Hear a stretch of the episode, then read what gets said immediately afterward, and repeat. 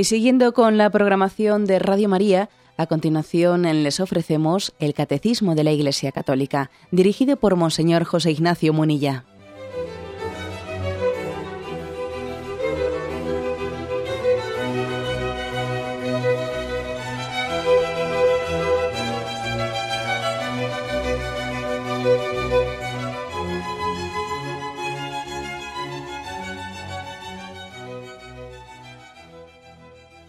Un cordial saludo a todos los oyentes de Radio María. Un día más, con la gracia del Señor, proseguimos con el comentario del Catecismo de nuestra Madre en la Iglesia.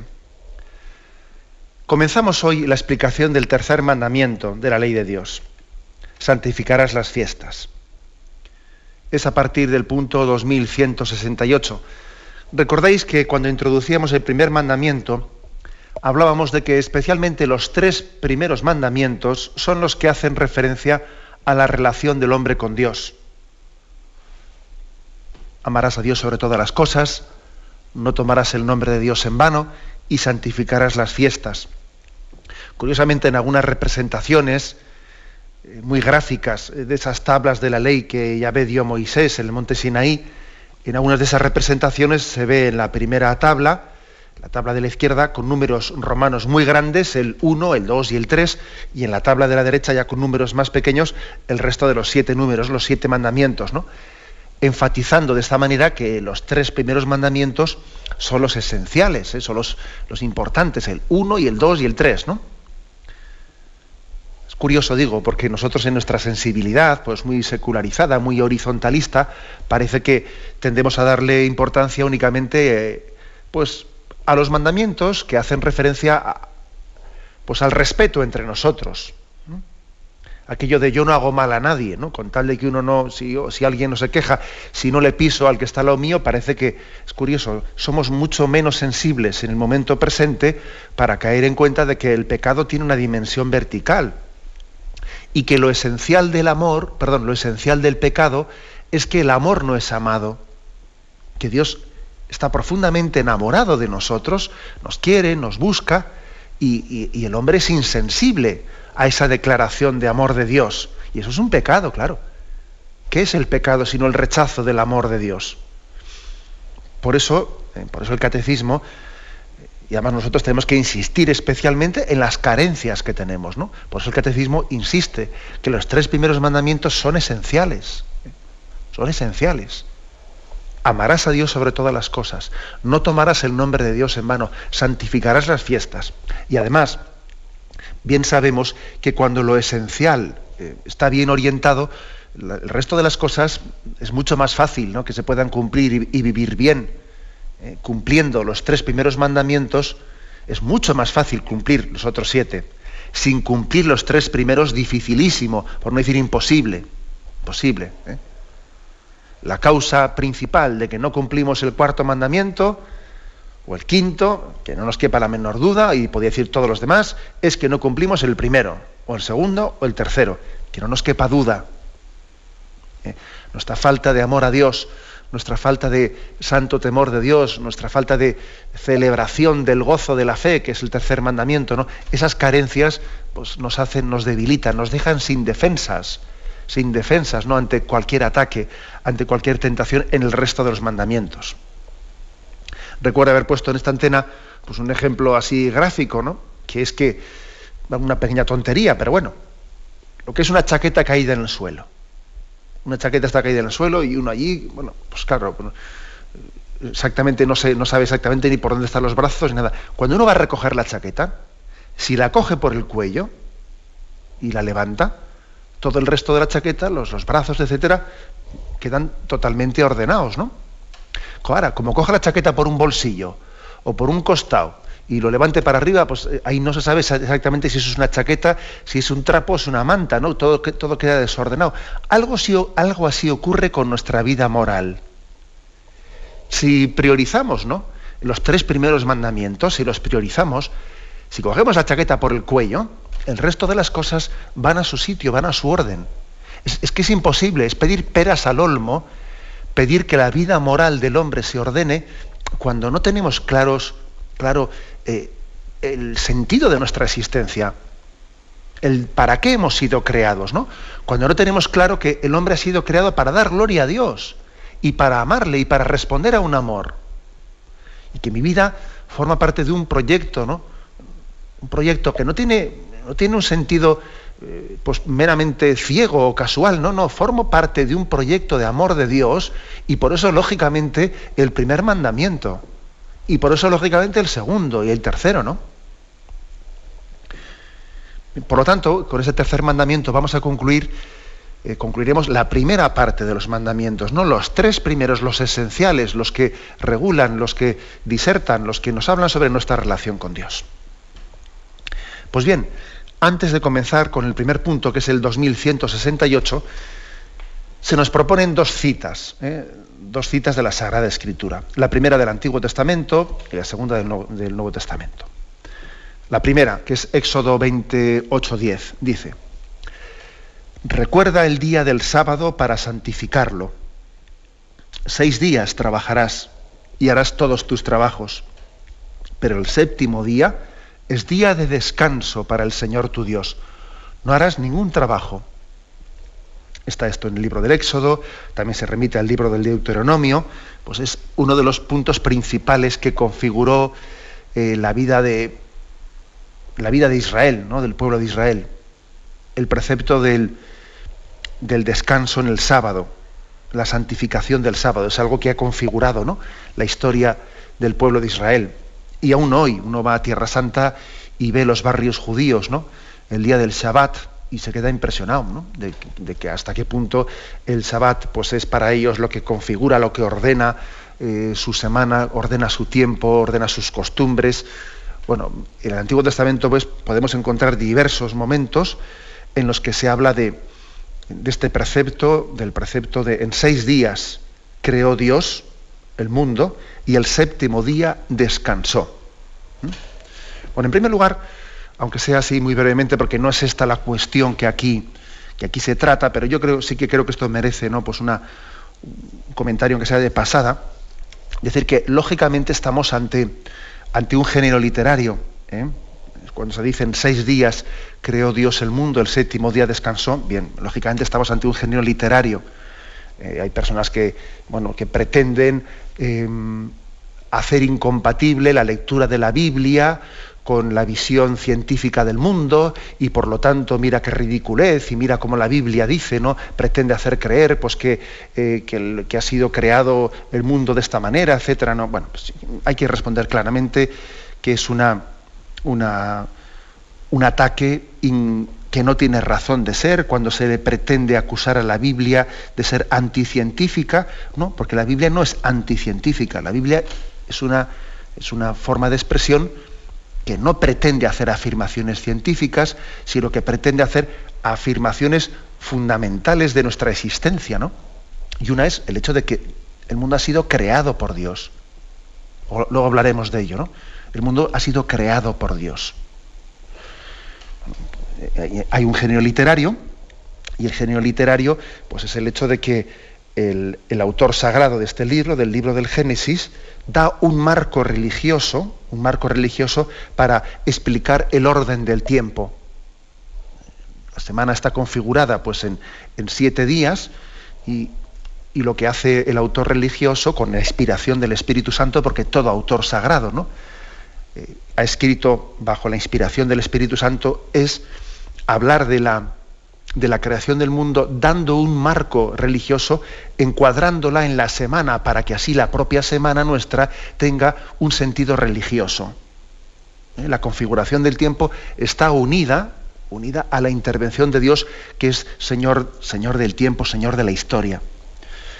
Bueno, esto, esto es importante decirlo porque a muchas personas, especialmente uno conoce a muchos jóvenes, que en los institutos pues les toca eh, les toca en suerte el típico profesor de una asignatura o de la otra pues con ribetes eh, antirreligiosos y laicistas y está muchas veces intentando pinchando y poniendo en cuestión y, ridiculizando la fe de muchos jóvenes que van al instituto y ante determinados profesores o determinados cuestionamientos, pues mm, no saben exactamente cómo dar eh, razón y, a veces se avergüenzan de su fe y terminan alejándose de ella, ¿no? A mí lo que, me, lo que me llama la atención, lo que me llama la atención, es justamente lo contrario. Lo contrario de esas acusaciones de que la Biblia es un lenguaje obsoleto, que es, eh, incompatible, es anticientífico y tal. Pues a mí, con todos los respetos, lo que me llama la atención es lo contrario.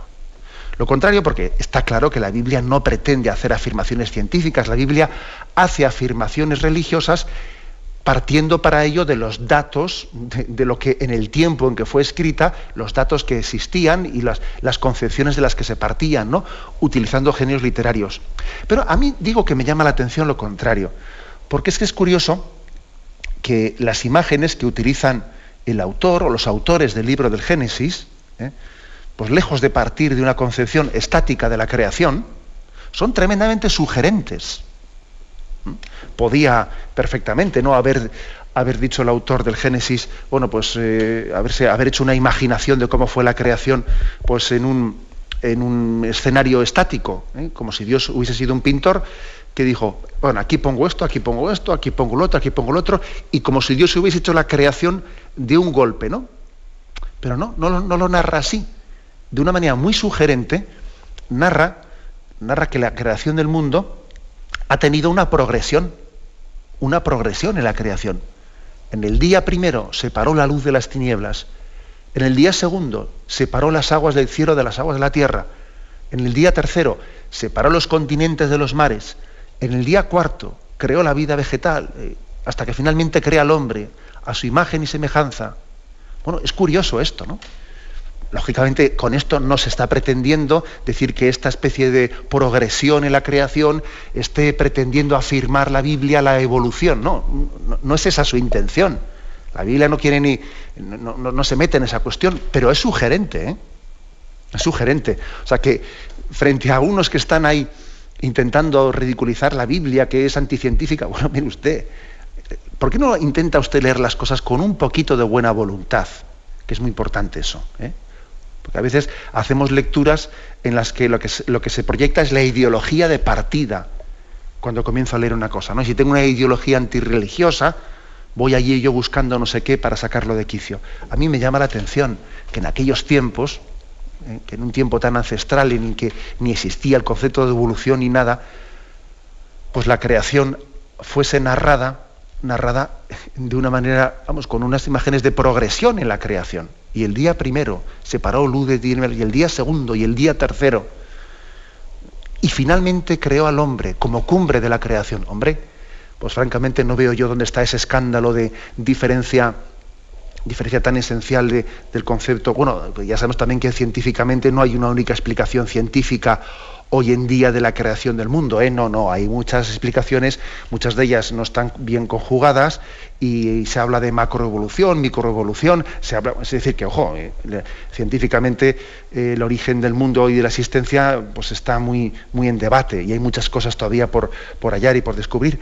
Pero a mí lo que me llama la atención es que pues, hace miles de años, cuando no se tenía ningún tipo de, debate científico de ninguna, de ningún orden y género, el autor sagrado hablase, hablase de la creación del mundo con estas imágenes metafóricas tan bellas en las que la creación tiene una progresión, tiene una progresión y el día último creó al hombre a su imagen y semejanza y es la cumbre de la creación. podía haber dicho, ¿no? Que, el hombre fue lo primero y que al final la cumbre fueron el resto de las cosas. Pues no, lo contó así.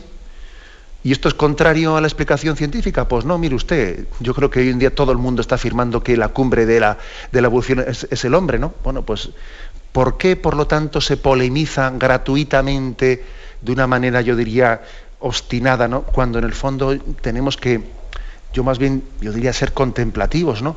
Ante las imágenes tan hermosas y tan preciosas que la Sagrada Escritura nos, nos brinda. Bien, pero está claro, ¿eh? está claro que,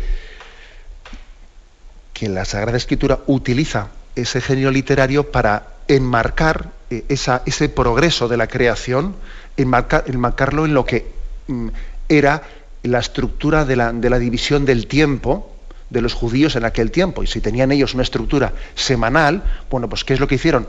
Vamos a hacer una explicación de la creación del mundo, esa progresión que existió, la vamos a explicar en las categorías de la semana tal y como nosotros la vivimos. ¿eh? ese es el género literario, forma de expresión. Bueno, pues el séptimo día, el séptimo día Dios descansó. También es un género literario, como os podéis imaginar. Dios no se cansa. ¿Eh? Dios no se cansa.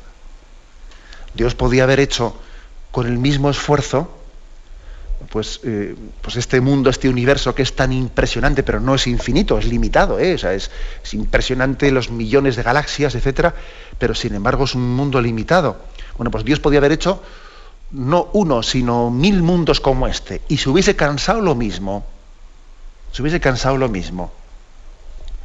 la infinitud de Dios la omnipotencia de Dios, pues, pues no, podemos, pero claro, inevitablemente, o sea, inevitablemente también la Sagrada Escritura utiliza fórmulas que nosotros llamamos, llamamos antropomórficas, es decir, nosotros también inevitablemente hablamos de Dios con formas humanas. Y bueno, y, es que eso es así, o sea, Dios mismo las ha utilizado. ¿eh? Es inevitable. También Él nos llama Padre, ¿no? Entonces también echamos mano de una imagen nuestra para entender que Dios es Padre, no hay que escandalizarse por eso, ¿no? Bueno, o por ejemplo, imaginaros que estamos leyendo la Sagrada Escritura y dice pues que eh, Adán y Eva estaban en el jardín y se escondieron, se escondieron porque después de pecar eh, oyeron las pisadas de Dios que venía por el jardín y se escondieron. Hombre, pues hay que entender que también es un género literario, es una forma de hablar. Dios no, no tiene pies. Luego eso de cómo oyeron las pisadas de Dios, es una forma de hablar, ¿no? Dios no tiene pies. Bueno, pues esto es lo mismo. Y el séptimo día descansó. Es que estaba, le, costó mucho esfuerzo. Hombre, es una, una forma de hablar. Una forma de hablar en la que lo que se quiere enfatizar es vamos a dar gloria a Dios por su creación, a que no todo sea trabajo que no todo sea pues ese no ese eh, trabajar trabajar trabajar ¿no? el, séptimo día descansó es también una llamada una llamada a liberarnos de esa especie de tiranía del trabajo por el trabajo que también es una tiranía ¿eh? el trabajo pues es un don de Dios no pero el trabajo cuando se convierte en un fin es una tiranía y también el séptimo día descanso es un recuerdo de que no vivimos para, para, trabajar, sino que trabajamos para vivir. Y eso pues, es muy importante, ¿no? Decirlo. Y, en algunas culturas esto es muy liberador, ¿eh? muy liberador. Culturas que no, no, tienen otro sentido, que es el trabajo por el trabajo, ¿no? Bueno, pues mm, esta es la primera, eh, el primer texto, el texto de cómo mm, en el Antiguo Testamento se nos narra la creación del mundo y el séptimo día Dios descansó. Ese día tú también descansarás y no harás ningún trabajo y lo dedicarás a Yahvé. Tenemos un momento de reflexión y continuamos enseguida.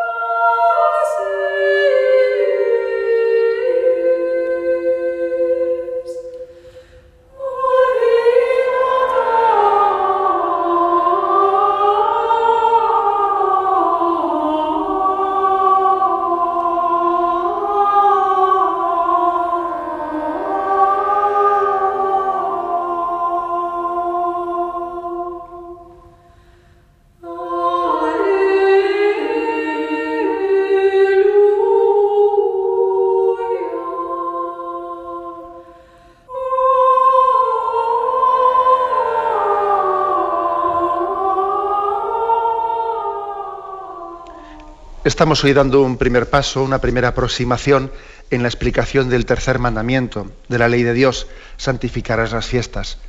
El catecismo, antes de comenzar con el primer punto, nos ha propuesto dos textos. Uno del Antiguo Testamento, que hemos comentado, el texto que habla de cómo Yahvé pidió a Israel que santificase el sábado, el día en el que Dios descansó después de haber creado el mundo. Y el segundo texto es del Nuevo Testamento, Marcos 2, versículos 27-28, que dice, el sábado ha sido instituido para el hombre y no el hombre para el sábado, de suerte que el Hijo del Hombre también es Señor del sábado. Bueno, pues esto lo irá desarrollando, lo irá desarrollando el catecismo en los siguientes puntos, pero aquí someramente pues recordamos el hecho de que eh, Jesús, una de las formas eh, pues más evidentes y más fuertes, y a nosotros igual no nos, caemos en cuenta ¿no? de lo que eso suponía, el hecho de que Jesús, a la hora de presentarse como el Mesías esperado por Israel, se presentase como Señor del sábado, eso era eh, sin duda una, una, de las revelaciones más fuertes que podía hacerse, ¿no? Ser Señor del sábado, porque es que era Yahvé el que les había eh, puesto ese precepto de respetar el sábado. Y ahora Jesús se presenta como ser como Señor del sábado, dueño del sábado. Y, eso es un escándalo, pero si Yahvé nos puso el sábado como precepto y ahora como viene este siendo Señor del sábado, ¿este quién se ha creído que es? ¿Es que se piensa, que es Dios o qué? Bueno, por supuesto que lo era, ¿no? Precisamente por eso el Señor está revelando con ello su divinidad. ¿eh? Hay una ser Señor del sábado solamente lo es Dios. Por lo tanto, hay aquí también una cristología implícita, pero, pero muy fuerte, ¿no? Una cristología que revela el verbo encarnado. Además, eh, el hecho de que los cristianos cambiasen eh, el día del descanso semanal del sábado al domingo, bueno, eso fue porque a ellos les quedó muy claro, a la primitiva comunidad cristiana, le quedó muy claro que Jesús era Dios, que Jesús era el Hijo del Padre, que era el Señor del sábado, y que era el mismo Dios que les había dicho que santificasen el sábado en el Antiguo Testamento, el que les decía, pues ahora vamos a pasar del sábado al domingo, porque ha llegado Jesucristo. Y el Antiguo Testamento era una preparación. Y con el descanso del sábado os estabais preparando, pero ahora pasadlo al domingo, porque ha llegado Jesucristo. Y en él todas las promesas del Antiguo Testamento se han visto cumplidas. Y Él ha venido a, transmitir al mundo la gran noticia de que lo esencial ya no es el que hayamos sido creados, que eso era lo que se celebraba el sábado, ¿no? el descanso de la creación, sino lo esencial es que hemos sido redimidos. Lo esencial, el, el hecho esencial es la resurrección. Es más importante la resurrección que la creación. La redención es la nueva creación del hombre, es, infinitamente superior y es infinitamente más importante haber sido redimidos por Cristo que haber sido creados. ¿De qué nos hubiese servido ser creados si no hubiésemos sido redimidos? La creación hubiese sido una desgracia, porque, porque claro, ser creado para, pues para nuestra perdición, para nuestra condenación, hubiésemos dicho, ay, Dios mío, pero casi hubiese preferido no existir pero la, creación es maravillosa desde el momento en que concluye en una redención y en una salvación en Cristo. Por eso, por eso, fijaros, los cristianos fueron capaces de decir, pasemos del sábado al domingo. Porque lo esencial ya no es haber sido creados, lanzados a la existencia. Lo esencial es haber sido lanzados a la eterna bienaventuranza con Cristo en el cielo para siempre. Eso sí que es fuerte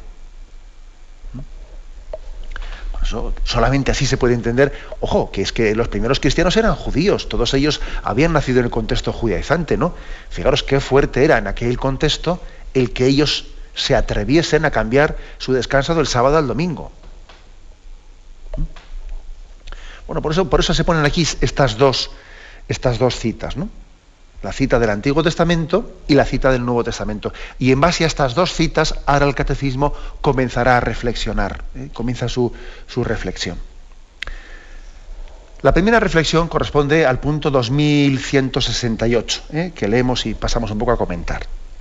Dice, el tercer mandamiento del Decálogo proclama la santidad del sábado. El día séptimo será día de descanso completo, consagrado al Señor. Bueno, una reflexión que conviene hacer es el hecho de que se dice, hay un día santo, un día consagrado al Señor, un día a la semana lo consagramos al Señor. Eh, una reflexión inevitable, inevitable es, bueno, ¿y qué pasa? ¿Los demás días no son santos? Bueno, podría, podría parecer eso, ¿no? Aquí enseguida se plantea pues una, una especie, bueno, ¿qué diferencia entre lo santo y lo profano? El sábado o el domingo, ¿no? Eh, es santo y el lunes, martes, miércoles son profanos. ¿Cómo es esto? ¿Mm? Pues lógicamente hay que entender que, no es así. ¿eh? Esto también es una pedagogía de Dios. Es una pedagogía de Dios para educarnos, para nuestra educación. ¿Mm? Es que los demás días no son santos. Los demás días también no son tiempo de gracia, no son tiempo de Dios, por supuesto que lo son. Pero hay una pedagogía de Dios una pedagogía de Dios para educarnos. Porque es cierto que nos absorbe tanto, tanto, ¿no? La materialidad de la vida, los quehaceres de la vida, ¿no?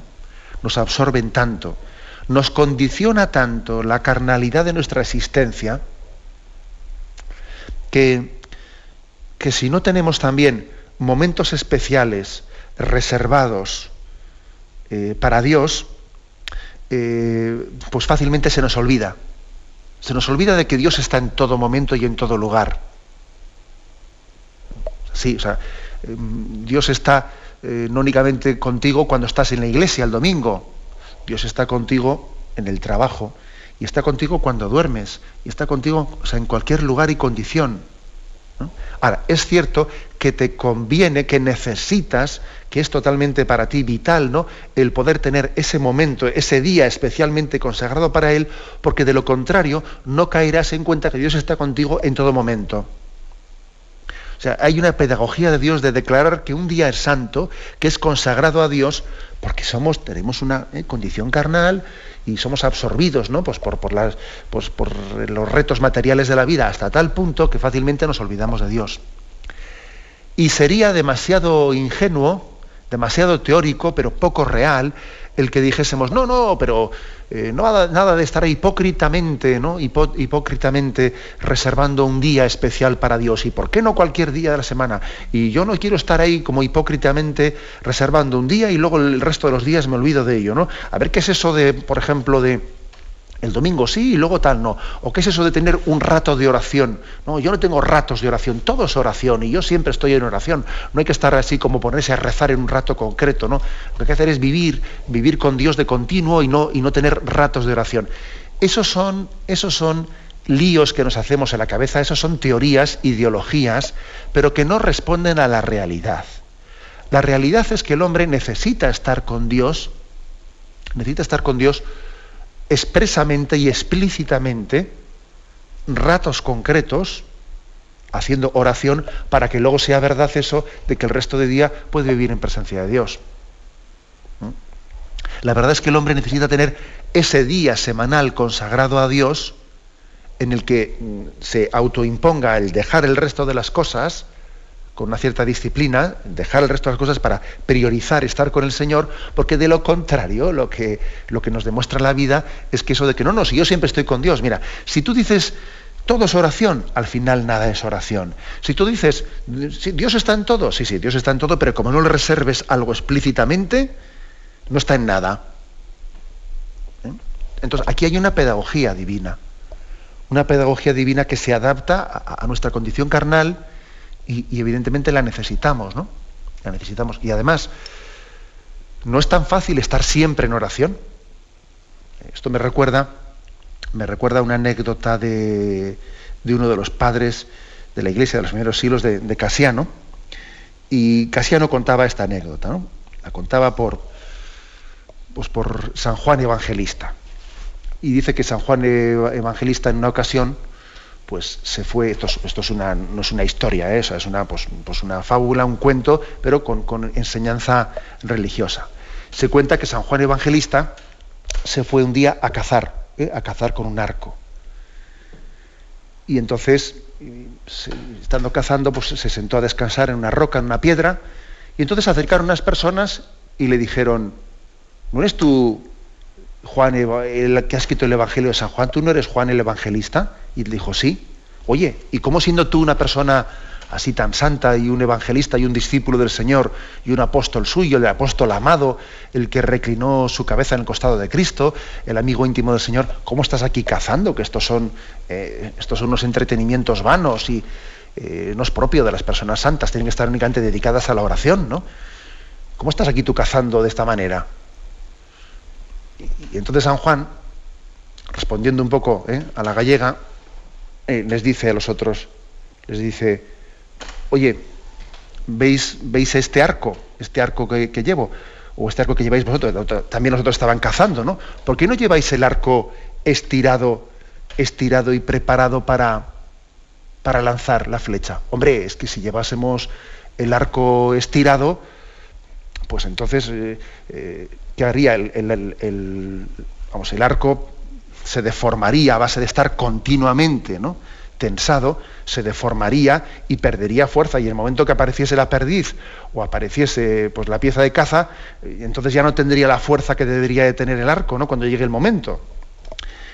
Y entonces Juan se dice, pues exactamente por eso mismo yo también estoy aquí descansando ahora, ¿eh?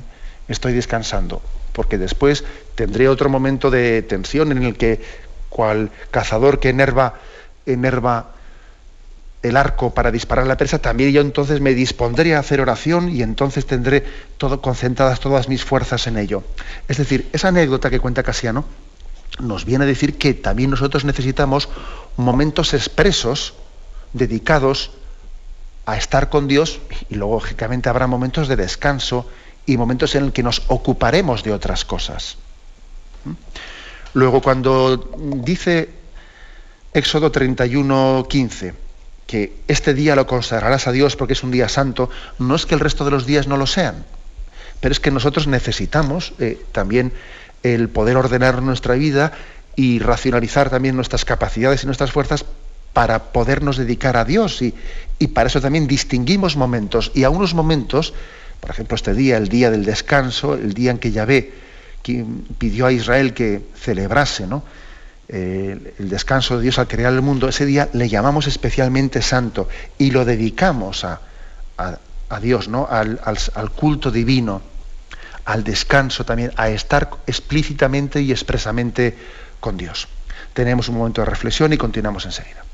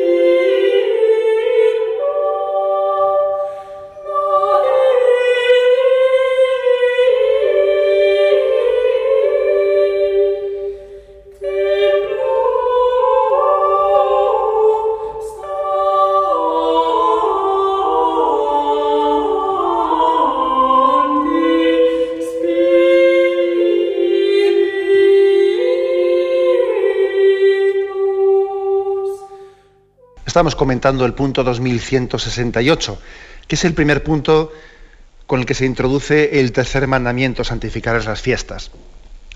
Decía este punto, ¿no? El tercer mandamiento del Decálogo proclama la santidad del sábado. El día séptimo será día de descanso completo consagrado al Señor. Un comentario que es el siguiente, ¿no? Se nos invita a, en un día concreto, Yahvé invita a Israel Vamos, no es que le invites, que se lo pides, que se lo demandas, que ¿eh? le pide que deje el resto de las cosas ese día, día, el día séptimo, deje el resto de las cosas para estar con Dios. Mm, también aquí hay una pedagogía importante, una pedagogía importante, y es que, eh, bueno, también es necesario dejar otras cosas, dejar otras cosas para estar con Dios. Que no puedo estar con Dios eh, haciendo el resto de las cosas. Pues claro que sí. Claro que sí, pero eh, forma parte de, también de la estructura, yo diría, humana, el hecho de que necesitamos también priorizar y al priorizar, para demostrar también, para crecer en esa, en esa fe que tenemos en Dios, yo tengo que dejar otras cosas para que Dios sea lo más importante para mí. ¿Mm? Es así. ¿eh? Entonces, eh, ojo con, con, esa supuesta fe muy teórica, ¿eh? que dice, no, para mí Dios es lo principal. Dios está en el primer lugar de mi vida. Sí, pero vamos a ver, pero en concreto, ¿tú qué cosas eres capaz de dejar pues para priorizarle el primer puesto a Dios? No, no hace falta no hace falta. Lo principal, eh, lo importante es que sea que Dios esté lo primero en tu intención, en tu corazón.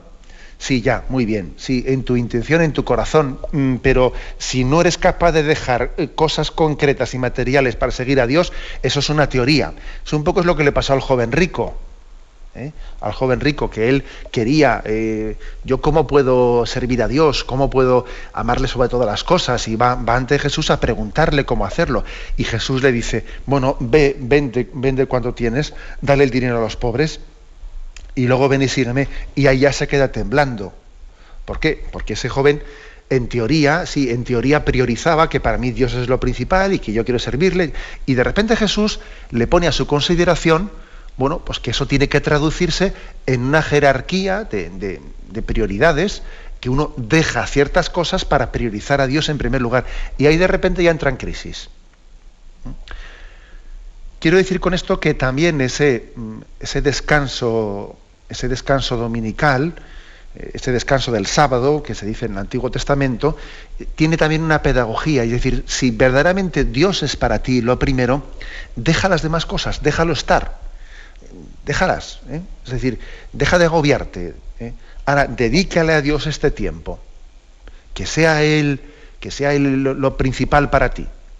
Ten la capacidad de decir, venga, esto. Y esto, y esto se traduce en cosas prácticas, ¿eh? que todos nosotros hemos hablado con, con jóvenes que, que están en exámenes.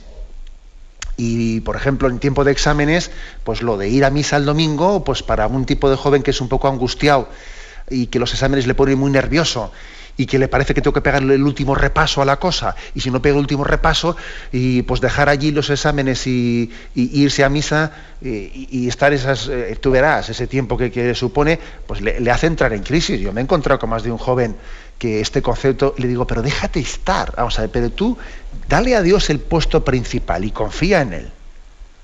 ¿Te crees tú que por que por dedicar ese tiempo al Señor el domingo vas a tú a...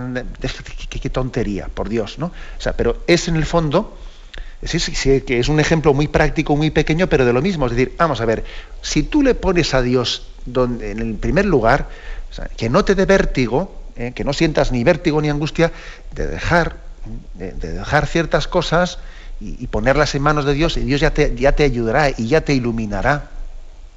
¿Mm? Esto es así. Y esto en el fondo se, hay que aplicarlo a nuestra vida, pues porque a veces nos justificamos de, a mí me gustaría rezar más, a mí me gustaría tener, eh, ir más a la iglesia, tal, pero es que estoy muy ocupado. Es que, claro, es que el trabajo me tiene absorbido. ¿A, dónde vas, hombre? ¿No te das cuenta que te estás engañando?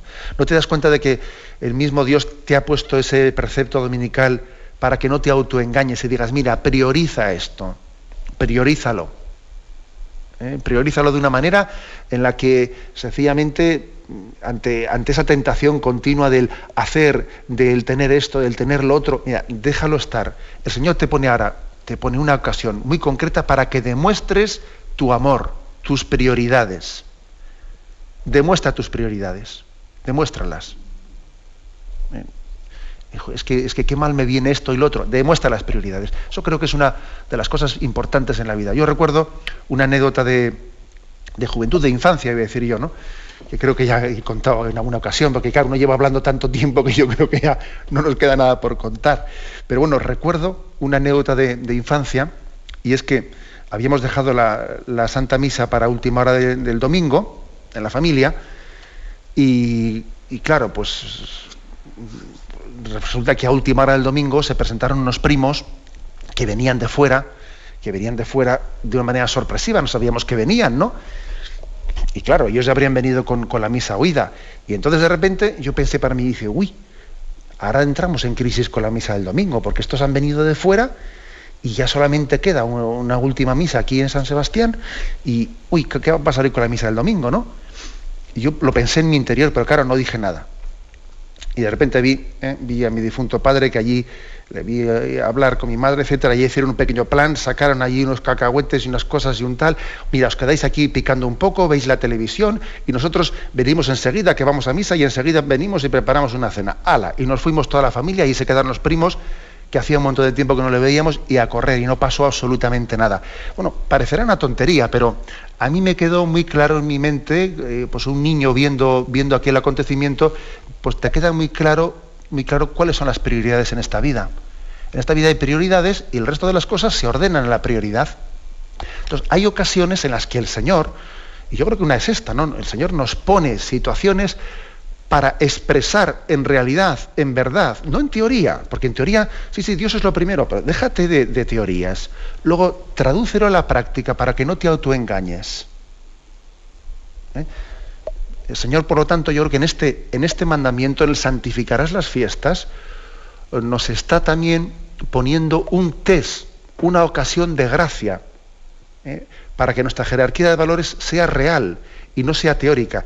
Y además, cuando uno prioriza, prioriza porque ama, pero al priorizar ama más. Es así. ¿eh? Claro, para poder hacer una opción de prioridad tienes que tener más amor a Dios. Pero el amor a Dios también crece en la medida que has priorizado. Esta es la pescadilla que se muerde, se muerde la cola.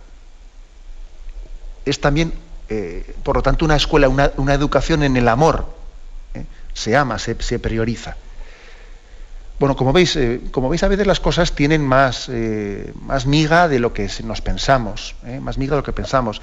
Tenemos una cultura, bueno, pero por una vez, pero no pasa nada, no sé qué, y, vamos, vamos, vamos bajando, vamos bajando el listón, por una vez, por dos, por tres, por cuatro, y ojo, y cuando se abre brecha, cuando se abre brecha en el muro, luego ya es mucho más fácil que ataquen por esa brecha que se ha abierto en el muro. Un enemigo, cuando viene eh, a atacar una, pues una ciudad amurallada, lo primero que hace es ver dónde esa muralla tiene una grieta. Y entonces va y ataca por la grieta y va por ahí, porque sabe que aquí ya hemos cedido en una ocasión, dos ocasiones, tres, cuatro, y vamos por ahí. ¿Eh? Entonces, eso también tengámoslo en cuenta. ¿eh? el hecho de que haya un precepto, de que haya un precepto, un mandamiento, es en el, es en el fondo, uno puede decir, o sea, ¿cómo se puede mandar eh, una devoción? Parece contradictorio, ¿no? Que una devoción sea objeto de mandato.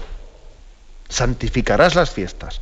Pues mira, aparentemente podrá serlo, pero en la realidad, la realidad humana nos dice, eh, nos da la experiencia de que es que ese precepto, en el fondo, es una misericordia hacia nosotros, porque es una ayuda para que tengamos unos mínimos, un límite en el que no cedamos a la tentación, en el que a nosotros mismos nos autoexijamos que lo primero es el Señor. Que tengo un examen, pues el examen ya va a ser ya, eh, paso está el Espíritu Santo, ¿entiendes? O sea, yo ahora mismo lo que voy a esa misa, ¿qué es lo que toca? Eh, que tengo el otro, ahora mismo voy a hacer lo otro. Es decir, creo que hay el precepto es también como una llamada de atención para preservarnos del autoengaño que el autoengaño, ojo, ¿eh? es muy fácil autoengañarse. Es una misericordia que Dios tiene con nosotros. Igual que un padre cuando a un hijo le pone un precepto, ¿por qué lo hace? Pues porque le quiere y tiene misericordia de él. Y sabe que el chaval se puede engañar mucho. Es que todos vienen más tarde. ¿Y cómo me pones tú a mí que venga a tal hora? Es que el padre le pone un precepto al hijo porque sabe que el, eh, el chaval se va a engañar fácilmente comparándose con los demás y por amor y por misericordia le pone el precepto. Pues nosotros lo mismo. El precepto es una misericordia que nos libera del autoengaño. Aunque es verdad que hay que ir a misa por amor, por amor y por devoción. Pero el precepto es una llamada de atención ¿eh? a priorizar. Y, enciende también esa luz roja, ¿no? esa luz roja de peligro, eh, cuando estamos siendo tentados de anteponer otras cosas a, nuestra expresión de amor a Dios. Bueno, lo dejamos aquí. ¿eh? Continuaremos si Dios quiere, porque no hemos hecho sino iniciar, hoy hemos iniciado la explicación del tercer mandamiento, santificarás las fiestas. Damos paso ahora a la intervención de los oyentes. podéis llamar para formular vuestras preguntas al teléfono 917 107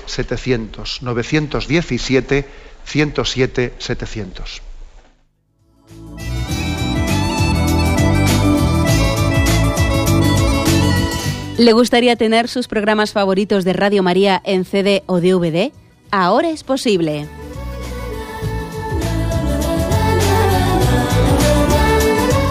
Le sugerimos que primero se informe en qué formato de audio lo puede escuchar en su equipo, DVD o CD, teniendo en cuenta que no todos los lectores de CD pueden reproducir el formato digital MP3 en el que enviamos nuestros programas. Y luego, si quiere en su casa esos programas que tanto le gustan, solo tiene que escribir una carta a Radio María, Paseo Lanceros 2, primera planta 28024, Madrid indicando si lo quiere en CD o DVD y cuántos programas. También le rogamos que escriba su nombre, dirección y no se olvide de facilitarnos un teléfono de contacto para cualquier duda que nos surja.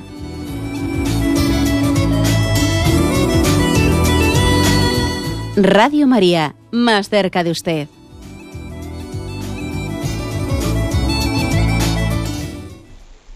Sí, buenos días. ¿Con quién hablamos? Buenos días, hablamos con María. Adelante, María, la escuchamos.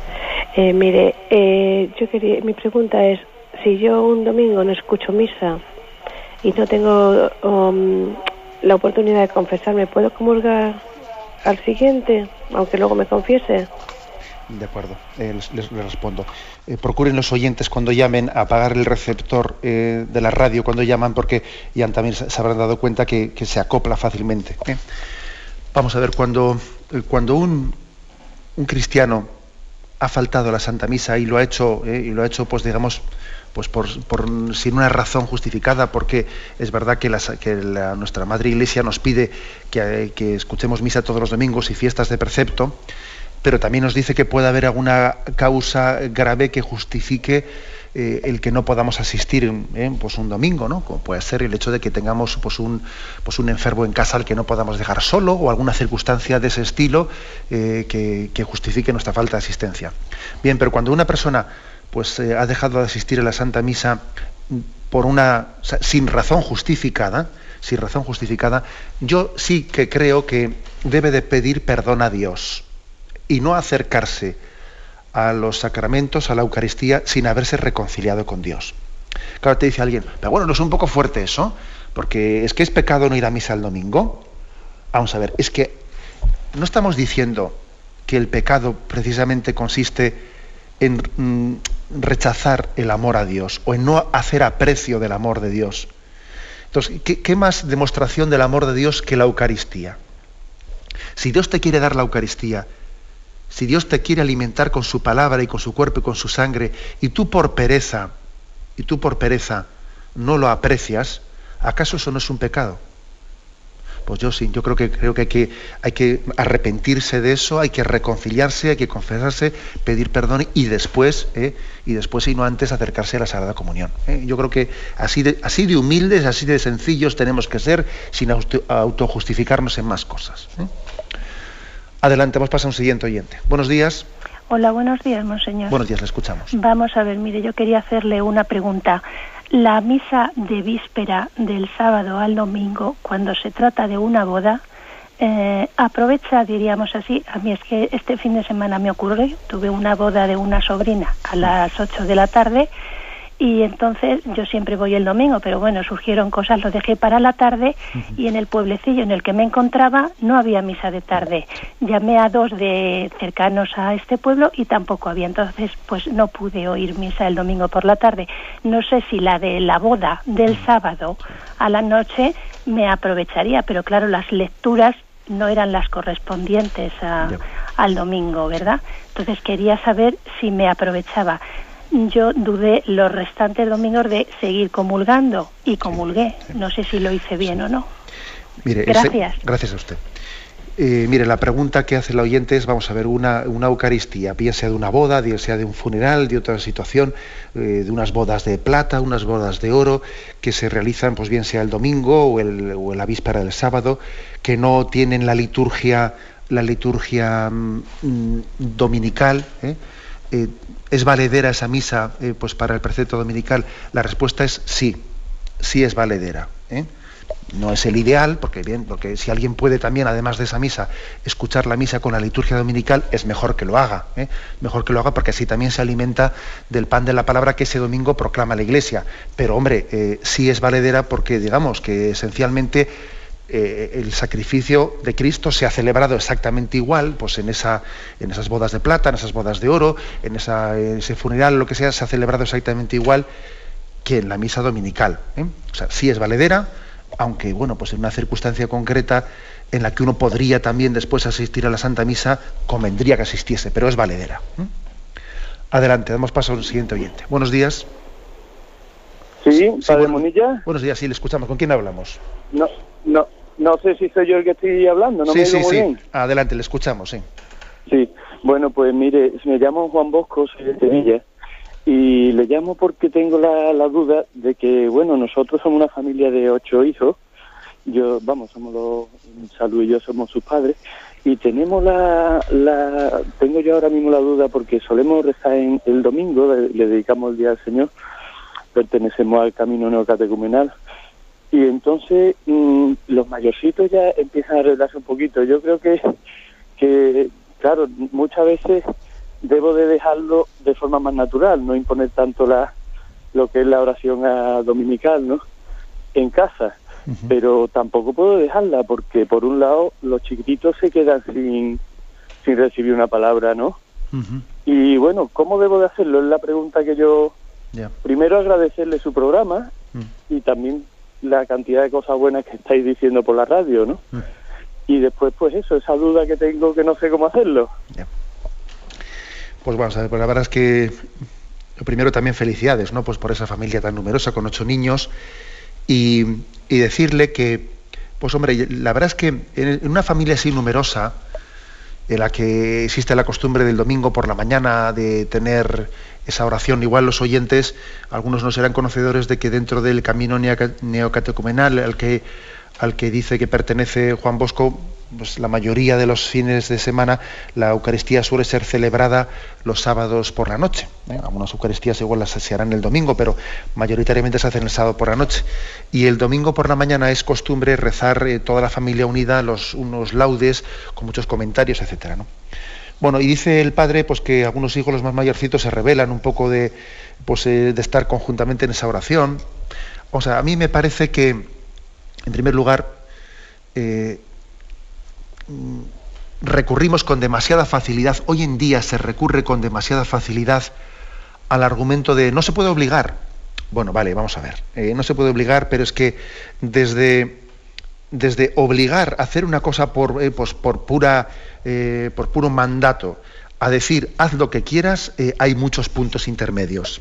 Explico. ¿eh? O sea, que es que yo creo que con demasiado, yo, yo por lo menos creo que escucho demasiado fácil eso, es que no se puede obligar a nadie. Bueno, vamos a ver, pero tú ya has motivado, tú, tú ya has intentado hacer ver, hablar personalmente, etcétera, etcétera. Recurrimos, yo creo que demasiado fácil a, esa palabra no se puede obligar. Por supuesto que a un niño a un niño habrá que intentar hacerle entender eh, la oración y si él únicamente la va a hacer meramente como un imperativo, como un imperativo de obligación, pues puede ser, eh, podemos estar cometiendo un error. Pero no podemos caer en esa especie de manicaísmo de o haz lo que quieras o vas totalmente obligado. Hay que buscar el punto intermedio, ¿no? El punto intermedio tiene que ser la motivación, el hablar con él, etcétera, sabiendo que podrá haber momentos, momentos de rebeldía, que igual también hay que, hay que soltar a veces eh, el hilo, hay que soltar la cuerda para luego poder tirar de ella de nuevo. O sea, pues eso hay que rezarlo mucho, hay que hablarlo en el matrimonio, hay que tener contacto personal, pero también está claro que, que yo creo que en estas familias numerosas, como, como pone el caso Juan Bosco en la pregunta que ha hecho, también a los niños mayores hay que hacerles entender que están contribuyendo muchísimo a la educación de los pequeños que los pequeños van a tener sus ojos puestos en los mayores y que tienen una responsabilidad de, de cuasi paternidad ¿no? con los niños pequeños. Y yo creo que es importante. Aunque sea muy brevemente, una última llamada. Buenos días. Buenos días, ¿soy yo? Sí, buenos días, le escuchamos. Le voy a comunicar una, hasta que tengo una duda. Entonces, a mí me gusta mucho, vamos a suponer, como obligación que debía de hacer reflexión diariamente. Y, lo veo normal, ¿no? Pero mm, la verdad que, que me cuesta muchísimo trabajo de ponerme a hacer esa reflexión diariamente aunque como usted está comentando de que mm, estamos nada más que con el Señor, a lo mejor haces cualquier cosa, lo estás ofreciendo, y Señor, esto por, por fulano, por mengano, porque se parte bien, porque sea mejor. Mm, y entonces sí que diariamente haciendo la comida, todo eso lo vas ofreciendo y todos tus trabajos, pero sentarte a hacer la reflexión, como usted está diciendo, pues la verdad que me, me cuesta un poquito de trabajo. Pero claro, también vamos a suponer, por la tarde la misa es a las ocho y media aquí, y entonces yo voy más a gusto, se me hace menos pesado ir a misa que a lo mejor digo, bueno, ¿y qué será más perfecto? ¿Sentarme ahora mismo esta media hora? Ir, ¿No ir a misa y hacer la reflexión o irme a misa? Entonces, eso es lo que yo quiero preguntarle a usted para que me dé una solución porque eso fallo mucho en ello. Vamos a ver, yo, yo le aconsejo que priorice la Santa Misa. ¿Eh? que priorice la Santa Misa, pues porque es eh, la oración más perfecta que podemos hacer. Y el segundo consejo es que vaya usted a partir de la Santa Misa ampliando su, su, oración. Por ejemplo, con una acción de gracias después de comulgar un poco más prolongada. Por ejemplo, yendo unos minutos antes a misa y preparándonos para la misa. Es decir, a partir de la Santa Misa, ahí va a tener usted una gran educación para introducirse en lo que usted llama la reflexión o la oración mental. Eh, parta usted de la Santa Misa y vaya ampliando la acción de gracias de la comunión y la preparación previa y la reflexión del Evangelio que le va a ayudar a, unir Santa Misa y oración también mental y oración personal.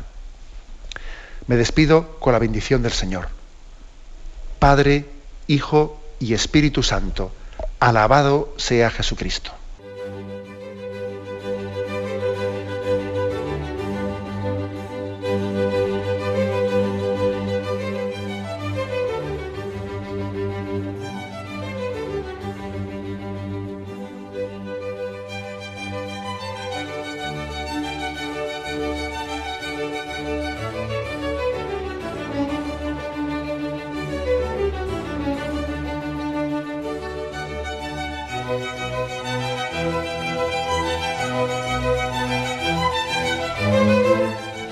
Han podido escuchar en Radio María el Catecismo de la Iglesia Católica, dirigido por Monseñor José Ignacio Munilla.